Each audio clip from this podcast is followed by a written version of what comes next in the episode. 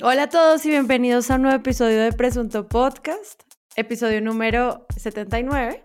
Bueno, hoy María Paula Martínez. ¿Qué hubo, María Paula? ¿Cómo está? Buenas, buenas. Espero que acumulen acumulen mucha losa para escucharnos. Creo que la gente lo hace a propósito y eso me, agrada. Como, hola tú que estás lavando platos, eh, aquí Presunto Podcast te saluda. Hacemos unos largos para cuando tienen mucha, mucha cosa acumulada. El de hoy será corto como para el desayuno, platos de desayuno. Muy bien, Santiago Rivas. Sí, eh, el nuevo y versátil Presunto Podcast, tal vez fritar un huevo, tajar un tomate. ¿Saben qué deberíamos hacer? Hacer mercancía de como de delantales y, de mm, objetos de cocina. Yo creo que sería muy ganador. O sea, yo tendría mi, mi delantal de escuchar podcast, como aquí escuchando podcast. bueno, apostémosle entonces a un episodio corto y luego la gente se me va a burlar en redes porque yo digo esto va a ser conciso y se publica en dos horas. Pero empecemos.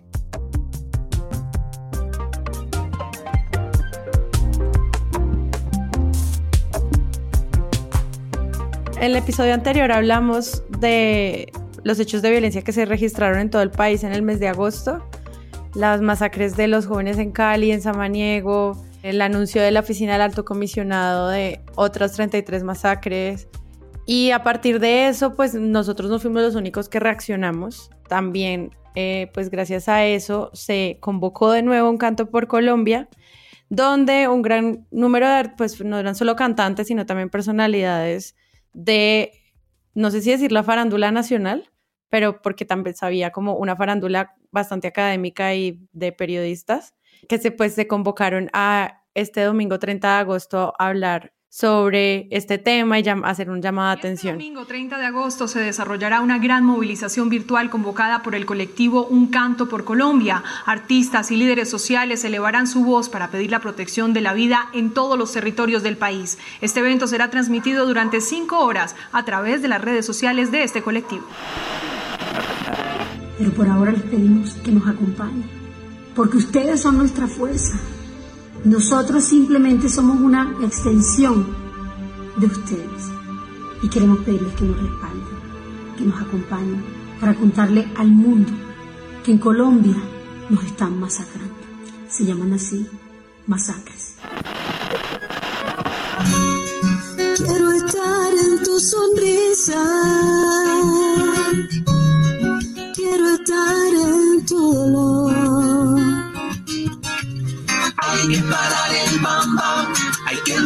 Por un mundo sin bam. Los que queríamos pan, una buena idea, bam bam. Mi gente viviendo en el mar, ay mi cielo bendito.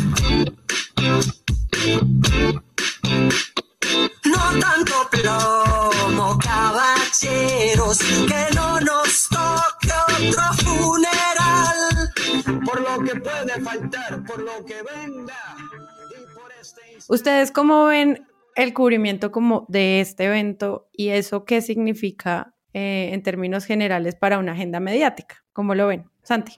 El foco está puesto en asuntos que, que tal vez no van al caso.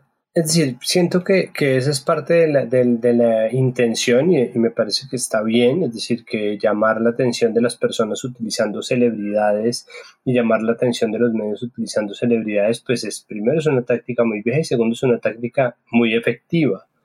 pero, pero yo siento que, que se está buscando o bueno, que, que, tal vez el cubrimiento del post es lo que me preocupa, es decir, la previa y el momento en el cual eso empieza a pasar corre siempre el riesgo de, de, volverlo frívolo y de alguna manera superficial, o sea, de, contravenir el dolor verdadero que está sintiendo gente por las muertes de, de, hijos y de esposos y de esposas y de hijas y de gente, y volverlo simplemente la jornada en la que el arte se vuelve sanadora o el arte se reúne o las figuras de la cultura o el mundo del entretenimiento se solidariza, creo que eso es es, difícil hacerlo entender y yo creo que esa preocupación existe en mi cabeza, tanto como puede existir, por ejemplo, en la de César López o en la de Adriana Lucía, que son dos de los gestores de esta jornada y que no tienen en su cabeza nada distinto de un eh, una preocupación real por lo que está pasando y seguramente todos los que participaron ahí, pero que los medios tienden a volver un asunto de variedades. Entonces ese era el riesgo que siempre se corría y ese es un riesgo en el que se cayó, efectivamente, pero no tanto. Yo creo que, que en general eh, la jornada terminó por servir su propósito eh, de una manera u otra. Creo que lo que hay que discutir, creo yo, o lo que más me, me interesa a mí discutir es qué tanto funcionan a final de cuentas y en el largo plazo este tipo de iniciativas, qué tanto se puede hacer para que las noticias sobre esto no o, o pasen, mejor dicho, el lunes después. Yo creo que es interesante como evento en la medida que se unen muchas voces, salieron escritores, escritoras, periodistas, músicos, etcétera, a hacer un llamado al alto a la violencia. Por supuesto, eso está más en el plano simbólico que en, que en el político, pero creo que encontrar como una unión alrededor del rechazo en un momento tan doloroso como este es muy valioso.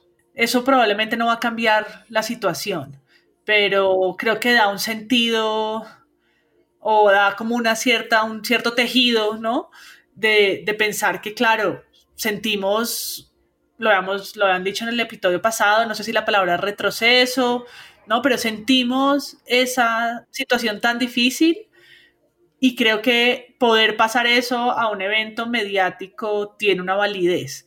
Creo que hay mensajes muy interesantes, pues escuchar a Leiner Palacios también de Bojayá, las palabras que dijeron muchos y muchas que estuvieron ahí, para mí tiene el sentido de parar a pensar y un poco la responsabilidad que también tiene cubrir y hablar y vivir y estar en estos momentos escuchándolo lo que está pasando con las masacres.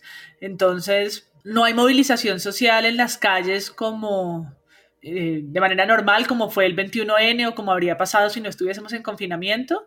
Entonces, creo que este tipo de cosas en virtual pues ocupan esos espacios tan valiosos de la protesta y de la, y de la unión y de un sentir colectivo pero sí los ocupan, es decir, porque creo que es la, la pregunta que a mí me, me, acecha, porque yo siento, claro, no tenemos una mejor opción, pero si por ejemplo el paro solamente hubiera sido el concierto por la paz que dijo Caracol con respecto al del 8 de diciembre, que es de los mismos creadores de este, de este episodio, de esta movilización de ocho horas, pues tal vez el paro no habría sido una, un hecho tan relevante en nuestro recuento del año pasado. Creo que, que incluso su manifestación física de, de We Are the World, Are the Paro, corre siempre ese riesgo. Y el punto está en cuál es el cuento que finalmente se echa con respecto a, a lo que pasó.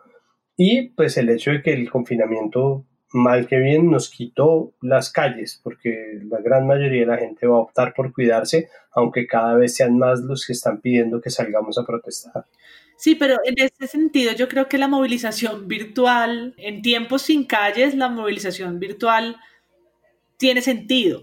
O sí, es, es solo cuando tiene sentido, porque eh, si estuviésemos en tiempos normales, pues hay que salir a poner el cuerpo en la calle. Pero creo que en estos momentos han habido movilizaciones en carro, en Grecia, se pararon a dos metros de distancia en la plaza y las fotos son espectaculares. Creo que la sociedad que por supuesto no se va a quedar confinada en medio de, de, injusticias como estas, algunas han resuelto la manera de hacerlo en la calle, pero mientras eso toma forma, porque no es fácil marchar, las, el sentido de la marcha es parar como la cotidianidad y entrar a la Plaza de Bolívar y hacer que las jornadas de los funcionarios públicos paren y un poco atravesarse en la rutina, pues en este momento es muy difícil, porque nada claro. de eso está sucediendo porque pues llegar a la plaza, a unas oficinas que están desocupadas, no tiene lo mismo, ¿no? No, no está como partiendo y parando el día a día. Entonces creo que la movilización virtual, incluso una, una protesta social un domingo no tiene sentido.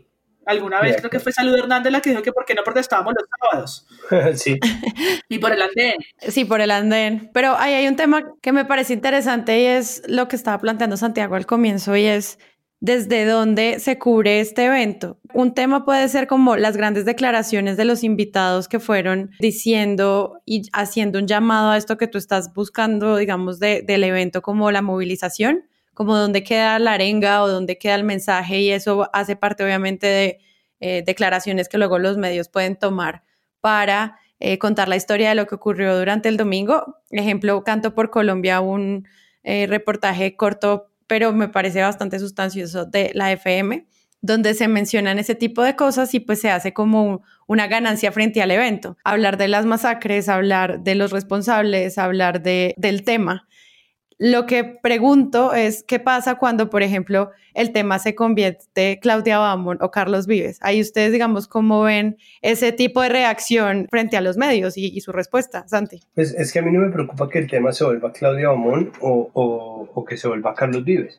El punto es cuando se vuelve el llanto de Claudia Bamón o la discusión porque Carlos Vives estaba ahí, ¿no? Porque se termina volviendo una discusión acerca de las arandelas. Eh, ¿no? Se pierde, se pierde un poco el simbolismo, más allá de si uno está de acuerdo o no con el hecho de que haya estado Carlos Vives, que se ha tomado fotos con Uribe, que es un tipo en general complaciente con los políticos, o Claudia, que fue votante de Duque, más allá pues, de que dijo que se, pues, que se sentía engañada, y es decir, que la gente eh, se lo tomó como se lo tomó, eh, poner a los medios a, a atizar esa hoguera o, elegir que el medio de uno atice esa hoguera, me parece que es, simplemente distraer la atención de lo que en realidad importa y es la posibilidad de tener una gama muy amplia de gente. Decir, si luego les parece o no les parece, ok, ¿no? Si, les parece que habría valido la pena curar más o excluir algunos o que definitivamente valía la pena tenerlos a todos,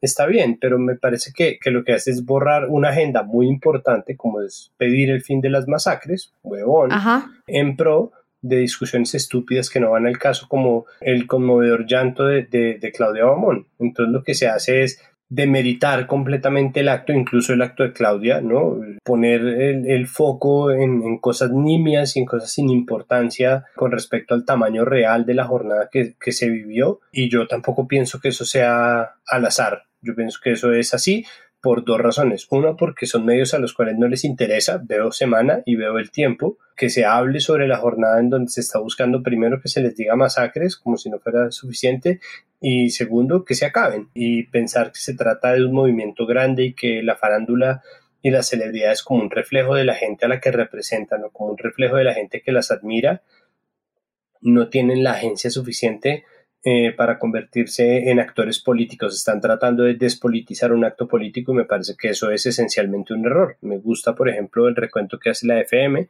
Me parece que, que lo hacen eh, con calma y efectivamente se trata de una nota sacada de la agencia F. y me ¿Ah, gusta, sí. Súper bien, agencia F, gracias. Y me gusta mucho que Radiónica entrevista a César López, porque César López es el que siempre está, pero es el que nunca llaman. Y en esto tengo que decir, pues yo trabajé en radio de entretenimiento tres años y la cosa es así, como no, es que hay este concierto para visibilizar la violencia de género contra las mujeres. Bueno, ¿quiénes están? No, pues están Pepita, Sutanita, Fulanita y Menganita. Ay, pero esas no las conoce nadie. Es como, fue es que ese no es el punto. El punto, no, el punto es la violencia. Pero entonces, listo, pero entonces se consiguen se, consiguen que Andrea Serna cante karaoke. ¿no? Entonces uno dice, no, y pues va a estar Andrea Serna cantando una canción de karaoke, llamémosla, llamémosla ya, me encanta. Entonces llama a Andrea Serna y dice, bueno, y entonces, ¿qué es lo que no? Pues yo voy a hacer esto del karaoke para visibilizar la violencia sexual. No, qué maravilla. Y bueno, usted que está cocinando, que está oyendo, como a tu hijo, ¿no? Entonces, las celebridades siempre van a estar al borde con eso. Y César López es un tipo al que ya nadie llama porque un poco cogió ese nicho, ¿no? Entonces lo llama así Radiónica, sí Radio Nacional, sí medios activistas, pero muy pocos medios mainstream. Y eso lastimosamente también es una barraca, ¿no? Es, es una trinchera gigantesca que separa la manera en que los medios conciben el mundo del entretenimiento. ¿Cuál es el riesgo? Convertirlo en entretenimiento cuando se está tratando de hacer una denuncia. También es el riesgo que están corriendo deliberadamente y de frente los que organizaron un concierto con celebridades, ¿no? Si no, pues habrían organizado un ciclo de conversatorios. Claro, o sea, es como apuntarle también como desde el entretenimiento a poner puntos en la agenda, que eso es lo que estábamos diciendo al comienzo, que puede funcionar muy bien. Eh, si yo tengo en la parrilla a Carlos Vives y tengo a Adriana Lucía y tengo a mujeres del entretenimiento como Claudia Bamón, por supuesto que ahí va a haber un foco de atención. Lo interesante es ver cómo trasciende, porque claro, pues la noticia del clic y el video de redes y tal, en el momento eso puede llevárselos todos, ¿no? Es como un clickbait fácil. Pero yo creo que el mensaje y lo simbólico de los afiches, ¿no? Los 276 líderes indígenas asesinados desde el 2016, los mensajes que trataron de poner para bien o para mal, acompañados de estas personas que a su vez tienen muchos seguidores, que replican el mensaje. Creo que eso, eso es válido y ojalá eso sea lo que sobreviva después de los, no sé, las reacciones fáciles, un poco faranduleras que, que se sepultan, espero yo, rápidamente en las secciones de novedades. Entonces, para cerrar esta primera parte del episodio, pues retomar lo que dice Semana con el llanto de Claudia Bamón. En ese momento ella se quebró y debió parar su intervención, lo cual retomó segundos después para señalar que no se puede aceptar la violencia. Una de las reseñas del cubrimiento del día. Y pues aquí lo que nosotros queremos hacer un llamado es, pues tratemos también como oyentes de Presunto Podcast y de consumir medios, de no tratar de no olvidar estas agendas y pues este tipo de eventos lo que ayuda es a que no nos olvidemos tan rápido de cosas tan horribles que pasaron hace poco tiempo, pero como este mundo va tan rápido y no tiene ningún sentido, pues uno al final puede caer en el error de olvidarlo. Entonces creo que sea cual sea, igual se habló del tema durante el fin de semana y a mí me parece eso interesante en términos de ver cómo se va construyendo esta estética de la misma visión de país sobre cómo y a quienes llamamos y quienes representan esta discusión y quienes se suman y demás. Vamos a seguir como si nada hubiera pasado cuando están matando a tantos colombianos. No podemos quedarnos callados cuando las comunidades siguen sin protección y sin ningún respaldo en sus territorios. Cuando sabemos que Colombia es el país más peligroso para las personas que luchamos por la protección del medio ambiente.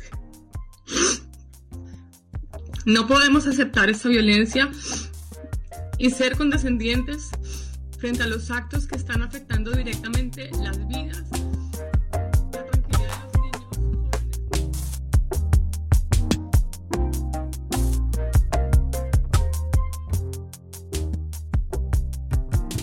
Hay un debate fuerte por la decisión del el gobierno de prestarle 370 millones de dólares a Bianca. Este tema nos trae de nuevo al periodismo económico a hacernos preguntas sobre eh, los dueños, sobre los préstamos, sobre la misma pandemia, sobre la misma normalidad. Y todas esas palabras se juntan también en un, en este caso, en un foco que es el caso de Avianca. Y pues muchos medios también hicieron obviamente cubrimiento de este caso. Ustedes ¿Qué opinan de lo que ocurrió frente al cubrimiento de, de, este préstamo a Bianca? El gobierno anunció su decisión de desembolsar dinero de los fondos de emergencia del COVID para Avianca, la aerolínea bandera de Colombia, que ahora está domiciliada en Panamá y tiene como principal socio a un empresario boliviano preso en Brasil, Juliana Ramírez. Mónica, el préstamo sería de 370 millones de dólares provenientes del Fondo de Recursos de la Pandemia FOME, que recoge plata de municipios, de los pensionados, del impuesto solidario y de las administradoras de riesgo laboral. El gobierno nacional le prestará 300... Por supuesto, hay una indignación por el tipo de empresa que se está salvando, por el carácter de Avianca, no colombiano, sí colombiano, y porque en este momento de crisis también se abre la oportunidad de pensar si hay otros modelos y si hay que empezar a mirar a otras economías. O sea, lo que uno también está viendo en una agenda un poquito escondida es hay que voltear a ver economías más verdes, hay que revisar, y yo creo que eso va a ser clave en las elecciones, qué están pensando para reactivar la agricultura en Colombia. Y entonces todos esos debates que pasan un poco de agache, pero que si no es este el momento, entonces ¿cuál para pensarlos? Pues la noticia Bianca cae como un baldado de agua, porque yo veía eh, videos de César Pachón en Twitter que están luchando políticamente por la protección de la tierra y de pronto en una economía que está apretada y de pronto aparece una cifra, una millonada de auxilio a Bianca. Entonces creo que quedan dos cosas. ¿Dónde, dónde está el cubrimiento a lo que significa la reactivación económica? Y dos, que, que está conectado con, el, con el, la parte uno de este episodio es, nunca volvimos, el gobierno ha sido muy hábil en no hablar de la economía naranja, en prevención y acción no, no lo mencionan nunca en los más de ciento y pico capítulos que han hecho. Que todos te los viste, obviamente. ¿En, qué temporada van? no lo han mencionado estratégicamente, pero lo digo es porque ese sector, la economía naranja apuntaba a ese sector que también vimos ahí movilizándose, a los artistas, a la industria de la música, de la literatura, de los libros, ¿no? Y entonces, ¿dónde están los auxilios? Esa era la mejor bandera del gobierno y por ahí la cosa está muy mal. Yo me encontraba en dinero revisando notas que los empleos de la economía naranja han caído un 35% en el, durante el confinamiento.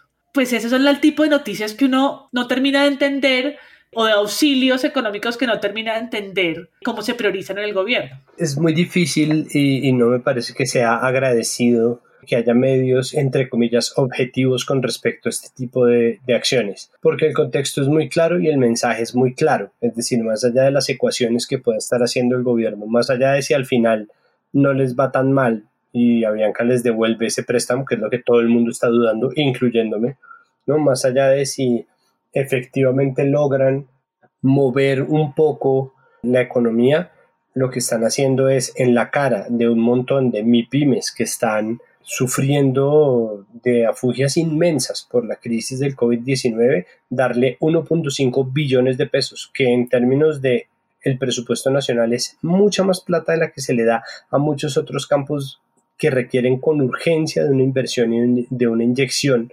presupuestal, ¿no? empezando por la universidad pública, siguiendo por los pequeños empresarios, efectivamente por los microempresarios, por el minifundio, por el agro, y le hace un préstamo a 18 meses de 370 millones de dólares cuando está ofreciendo créditos para los campesinos que, no tienen ni tanta plata ni tanta activación, ¿no? Entonces creo que el mensaje es muy claro. A mí me parece personalmente que eso es indefendible, pero al mismo tiempo entiendo también que haya gente que esté dispuesto a explicarlo, porque esa es la función del periodismo económico. El problema es que aquí se terminan cosechando los grandes vicios o el gigantesco vicio del periodismo económico, que es su falta de empatía y su falta de contexto porque es un periodismo que ha estado hecho, y esto ya lo, ya lo he dicho yo varias veces acá, está hecho, está diseñado para los economistas y para los tomadores de decisiones y para los empresarios.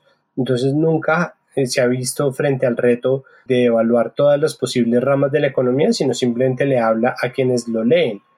Y el problema es que solamente el periodismo económico podría darnos algo de claridad sobre algo que me parece que es demasiado grande como para ignorar y demasiado grande como para como para sacarle matices de gris y que sin embargo pues tiene que tener alguna justificación porque tampoco es que lo hagan simplemente porque, ajá, el problema es que ahí hay un abismo. Yo no quiero que ningún medio pretenda justificarme una movida de estas porque siento que no están teniendo en cuenta el sentir de la gran mayoría de las personas y que en ese sentido se trata de una movida antidemocrática, sobre todo porque además Avianca en su historia ha tenido siempre poder al interior de los medios. Siempre ha sido, por ejemplo, un generador de goodwill o de pauta, en cuyo caso cuando hubo huelga de pilotos entonces no se podía hablar mal de Avianca en los medios grandes, porque Avianca era la empresa orgullo del país y bla, bla, bla y eso, y eso ha sido así antes de que el hermano de la, de la jefa de relaciones públicas, o yo no sé qué es lo que hace la hermana de Duque en Avianca, pues fuera presidente del país. No sé, creo que, que el dilema estaba puesto y lastimosamente me decepciona, pero no me sorprende que los medios grandes salieran a decir como no, miren, lo que pasa es esto, esto y esto. Me parece que es inexplicable y en ese sentido es abismal no creo que yo pudiera entenderlo por muy bien que me lo expliquen y creo que en esta posición se encuentra la gran mayoría de la gente a mi alrededor. Sí, ahí hay un tema interesante y es lo que siempre hemos hablado del cubrimiento de rueda de prensa. Cuando la única fuente pues proviene de una rueda de prensa y lo que hacemos es replicar exactamente los pues las declaraciones sin agregar preguntas adicionales, como en el caso de pues el reportaje del tiempo donde dan la explicación del presidente sobre el crédito para Bianca, pues lo que hacen es un recuento de las respuestas que él da, como eh, hace una explicación como de los programas que se han dispuesto en el gobierno para otros tipos de apoyos que se han dado a trabajadores o a recordar que hay otras líneas de crédito en esos sectores, como que ese tipo de guiños donde solo se cubre la rueda de prensa o el video o lo que sea que envíe el, digamos, la fuente, en este caso el presidente, termina cayendo en sutiles lavadas de cara, que es como eso que tú estás mencionando. Pero en general sí siento como que hay una percepción de los medios de este tema muy de las dudas y las certezas y, y, eso que tú dijiste al comienzo de yo no creo que esto lo vayan a devolver, como cuando uno le pide plata prestada a los papás, como que sí hay una, hay una sensación de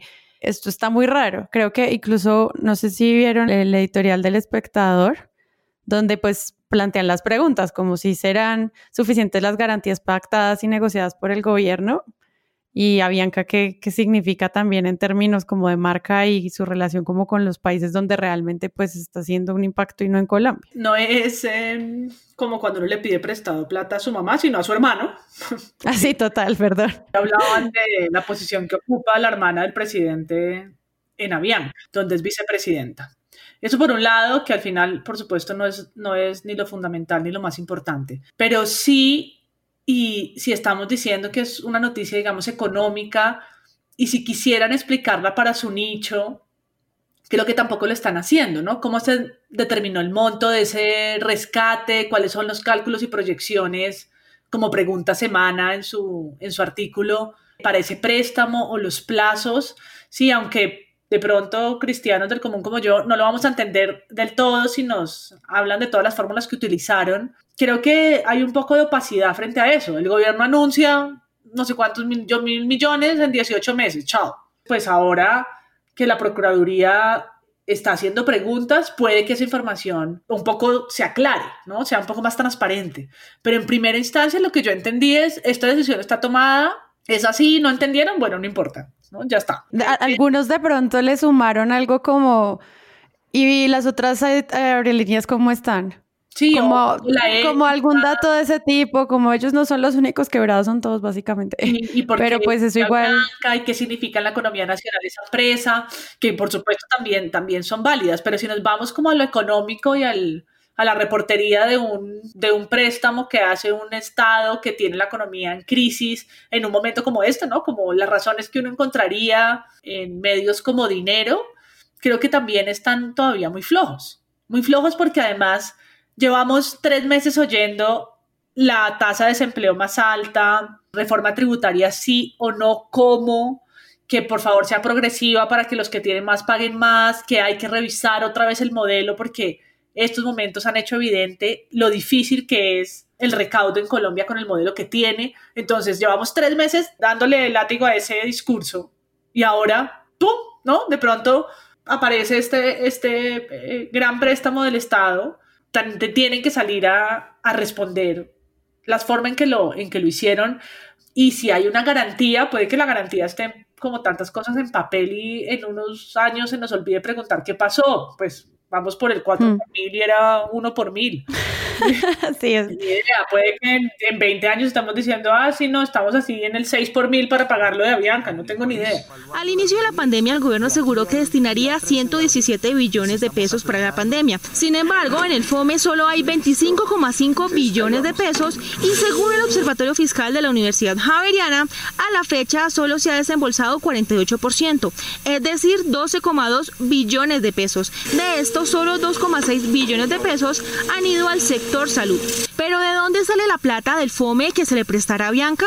Este fondo concentra ahorros de regiones, ahorros de pensionados de entes territoriales, recursos de los ahorradores del sector financiero que pertenecían al encaje bancario, recursos de las ARL. Y...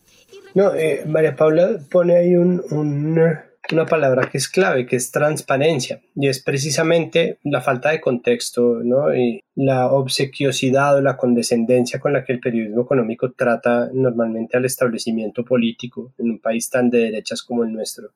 Son formas de alejar también o de cerrar ah, desde los medios mecanismos de transparencia que son importantísimos para, para la democracia y en este sentido cabe porque se trata de un préstamo del Estado y un préstamo del gobierno en un país en el que además la presión corporativa es tan grande, pero entonces ahí a quién le sirve la presión corporativa y para qué, ¿no? Entonces en Canal Capital, ahora que yo estoy trabajando, pues yo tengo que ver el noticiero prácticamente todos los días. Y todos los santos días sale el presidente de FENALCO a quejarse de algo de la cuarentena, pues cuando había cuarentena. Entonces salió Claudia López a decir que se abría a tales horas de a tales horas, ¿no? Entonces salió a quejarse otra vez el man de FENALCO, ¿no? Y, y entonces sale y el mensaje, ¿no? Entonces FENALCO dice que es importante que nosotros consumamos en las tiendas de barrio y que apoyemos el comercio local, ¿no? La, la gente en redes está todo el tiempo, no, pues miren, este emprendimiento, mi, mi tío empezó a hacer hamburguesas, yo tengo esta vaina, yo mando estos cuadros, yo pinto esta vaina, colecte, eh, hagamos esta cosa.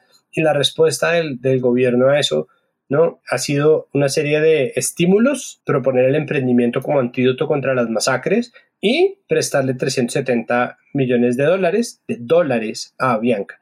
Entonces, claro, yo estoy exagerando y haciendo una reducción al absurdo, pero la verdad es que es esa, se siente que los estímulos son mínimos, que la quejadera de Penalco es mucha, ¿no? que los gremios y los comerciantes todos están quejándose y protestan y se putan y, y, el gobierno nacional nos utiliza de bandera contra el gobierno distrital y son un poco el caballo de batalla, que miren lo que le están haciendo a la economía, que la economía es importante, que la economía esto, que la economía aquello y terminan tomando una decisión que se lee tan arbitraria, tan recóndita, tan que no se sabe de dónde carajo salió y al mismo tiempo tan pobremente explicada en la medida en que se trata de, de, una decisión de unas dimensiones gigantescas, explicada como si se tratara de algo como que todos deberíamos saber, como no, pues obviamente se trata de un holding, de un stake grabber y del Derby, del fund Derby y las garantías del Derby. Y es como, no, cállate, no me importa. Es decir, yo trato de leer y trato de entenderlo y yo sé, yo sé que yo estoy enseguecido en este caso por mi opinión, pero es que me parece que no hay derecho decir, y, y, que al mismo tiempo no existe un argumento lo suficientemente grande por la cantidad de plata y por el hecho de que llevamos cultivando una relación desde los medios que es así, en donde el periodismo económico simplemente permite desde el papel que tiene, no tiene que ser eh, que llame a las protestas, no tiene que ser el que, el que haga análisis sociológicos, no tiene que ser nada, pero al mismo tiempo se ha encargado de, a través de su gestión, permitir que gente como Alberto Carrasquilla haga lo que se le dé la gana sin que nadie entienda muy bien de qué se trata. Y cuando llega una medida de este tamaño, se hace perfectamente evidente. Sí, pero yo sí quiero decir como que podría haber una diferencia entre justificar las acciones del gobierno y sus decisiones económicas y explicarlas. Porque digamos que para mí que no entiendo nada, sí me parece interesante que un medio me diga, digamos, desde la huelga de pilotos del 2017 ahora esto, cómo se mueve, eh, cuáles decisiones se tomaron en ese momento y cuál no el otra, o la misma relación pues que estabas explicando ahorita de qué tan grandes son unos préstamos en un lugar y qué tan grandes son otros como periodismo de datos de ese nivel, como no decir, no necesito que me expliquen, sino no necesito que justifiquen esto porque mm, hay un punto en el cual sí me parece importante que uno entienda de dónde salen las características de este préstamo, ¿no? No, pues yo necesito data sketch. O sea, yo quiero que data sí, exacto. hasta camisetas de esta vaina. eh, nos, nos... Para salvar a Bianca y que le dé la plata de las camisetas sí, a que, haga, Bianca. que haga cojines viajeros y, y, y estuches no, de pasaporte. De... Pero que haga visualizaciones Ajá. de una cifra que ni siquiera podemos mesurar, ¿no? Como cuántos dólares no, equivale a qué, entender la dimensión y un proyecto periodístico de Follow the Money, alguien se dedique a, a, revisar cómo es que eso va a suceder en los próximos 18 meses. Se supone que son 18 meses, ¿no? Sí, no, yo estoy, yo estoy de acuerdo, Sara. Es decir, yo, yo lo que siento es que en este momento ninguna explicación se ha hecho tomando en cuenta el contexto suficiente, ni haciendo la ecuación que todo el mundo está haciendo, así sea para desmentirla. Yo lo que siento es que hay un grupo de gente muy pequeño que entiende por qué se tomó esa decisión y la justifica y que hay un grupo mucho menor de gente que entiende por qué se toma esa, esa decisión y no la justifica.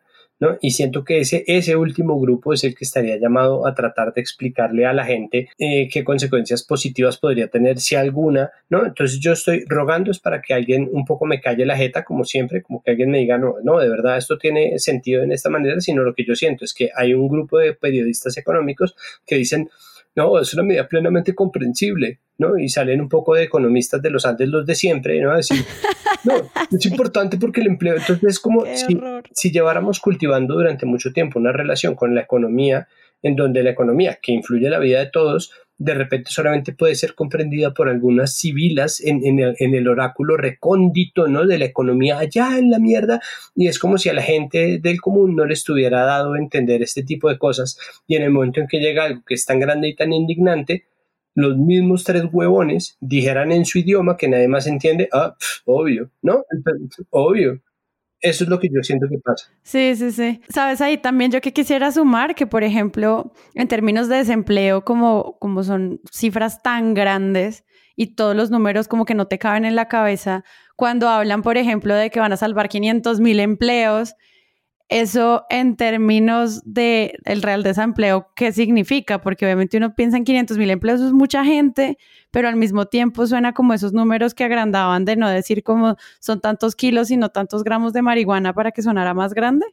Que siempre hemos hablado de eso, de cómo, cómo se crean las, las cifras y cómo esas cifras ayudan a inflar y, dar, y darle justificación a un argumento que, pues, podríamos entender de otra manera un poquito más clara. Hablando de las cifras, es una dimensión enorme y tal vez entonces por ser como macroeconomía no la vamos a entender, pero una que es muy fácil es que el ingreso solidario con el que el gobierno está subsidiando familias es de 160 mil pesos. Eso es fácil, eso es re fácil de saber. 160 mil pesos al mes. Todos podemos entender que son 160 mil pesos y para qué alcanzan. Entonces, eso, hagamos la camiseta de los subsidios solidarios versus el préstamo. Puedo estar haciendo una comparación injusta, pero ese es el tipo de debates de la economía que hemos tenido. El gobierno montó hasta una página del ingresosolidario.gov.co para decir que le ha llegado a 2 millones de hogares. A 2 millones de hogares, en Colombia hay más de 10 millones de hogares, o sea que le ha llegado al 20%. Al 20% con 160 mil pesos de esa economía también es la que estamos hablando, de frente a eso es que también hacemos comparaciones porque es lo que tenemos como ayudas en un momento como este. No, de acuerdo, pues es que es tan sencillo como que no tenemos periodismo económico que nos explique cómo se configura, porque no somos nosotros, no soy yo que soy un mamerto, es la OCDE, son las organizaciones y muchos economistas en el mundo que dicen que el monopolio es malo ¿Por qué a los medios, incluso los medios económicos que se la pasan en estas, que se codean con los economistas, que están compuestos y dirigidos, presididos por economistas, les sabe a mierda el monopolio, salvo cuando se trata de Avianca? Les sabe a mierda el monopolio, salvo cuando se trata de Postobón le sabe mierda el monopolio, salvo cuando se trata de Bavaria. ¿Por qué? ¿Qué tiene que ver tal vez la pauta? ¿No? ¿Será eh, que están tan metidos en la cruzada de defender la empresa nacional que son incapaces de ver las prácticas negativas que existen y que desde el mismo gobierno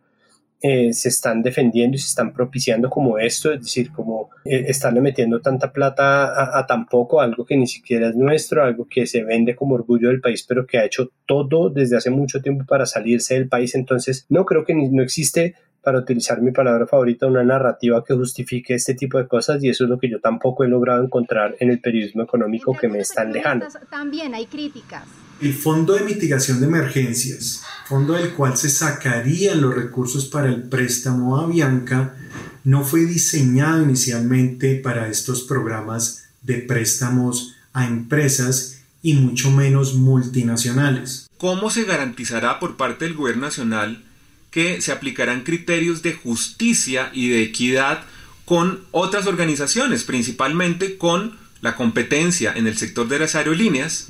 Este gobierno le negó la renta básica a 9 millones de hogares vulnerables y no garantizó el crédito a miles de pequeñas empresas. Sin embargo, le entrega 370 millones.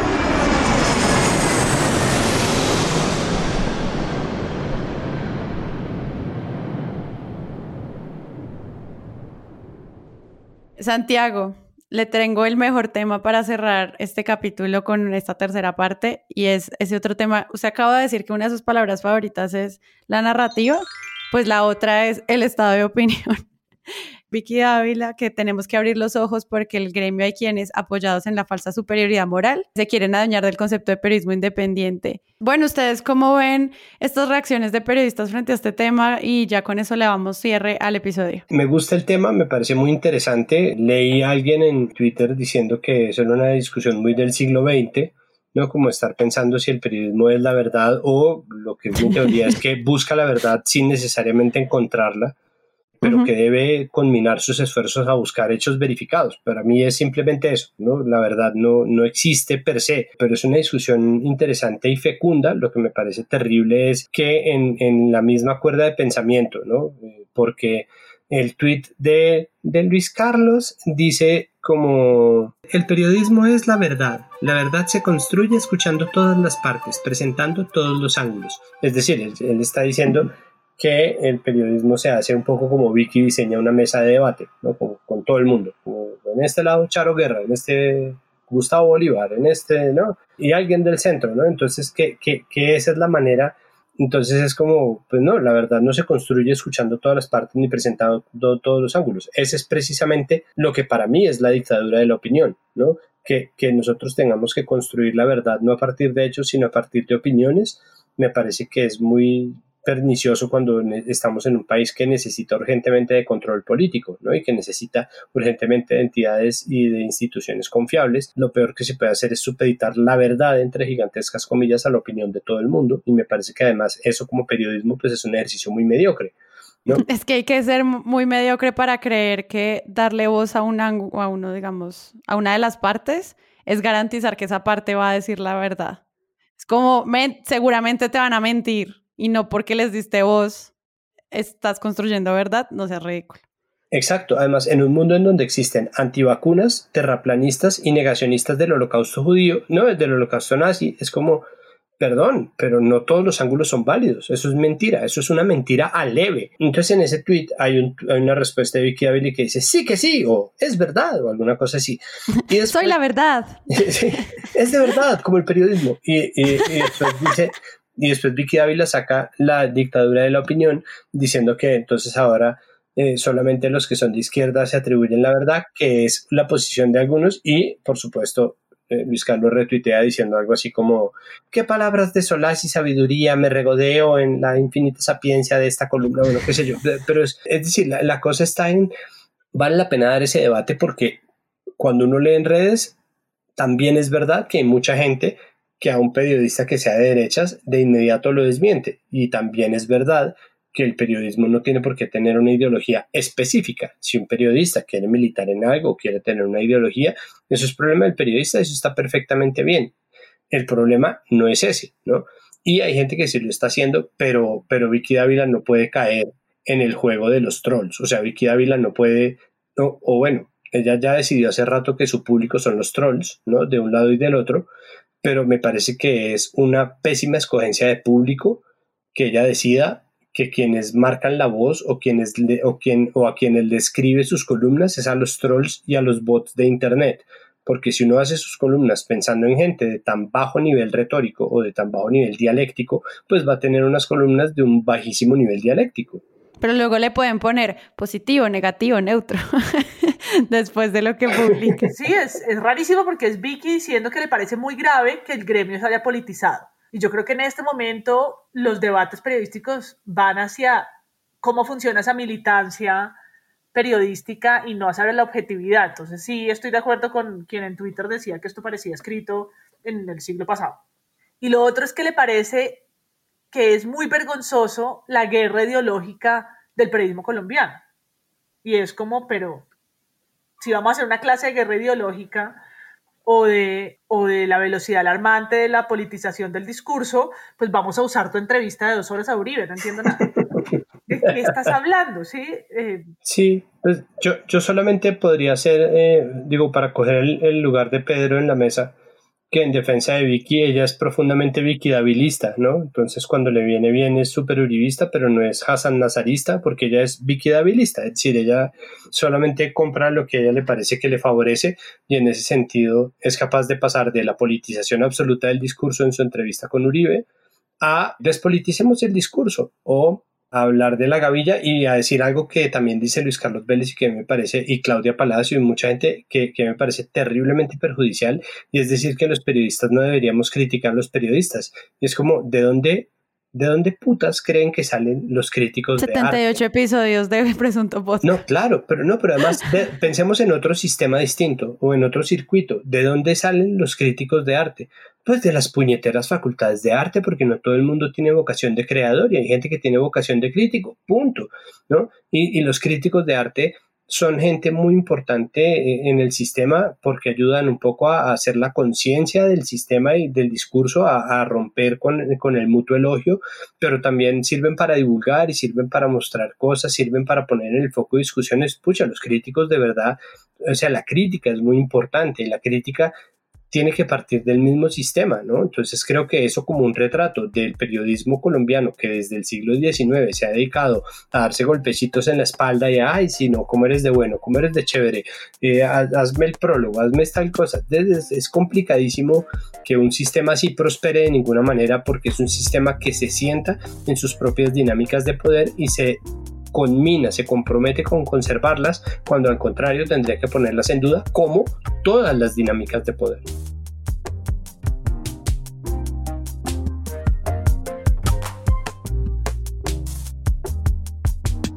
Presunto Podcast es un proyecto de Sara Trejos, Santiago Rivas, María Paula Martínez, Carlos Cortés, Jonathan Bock y Pedro Vaca.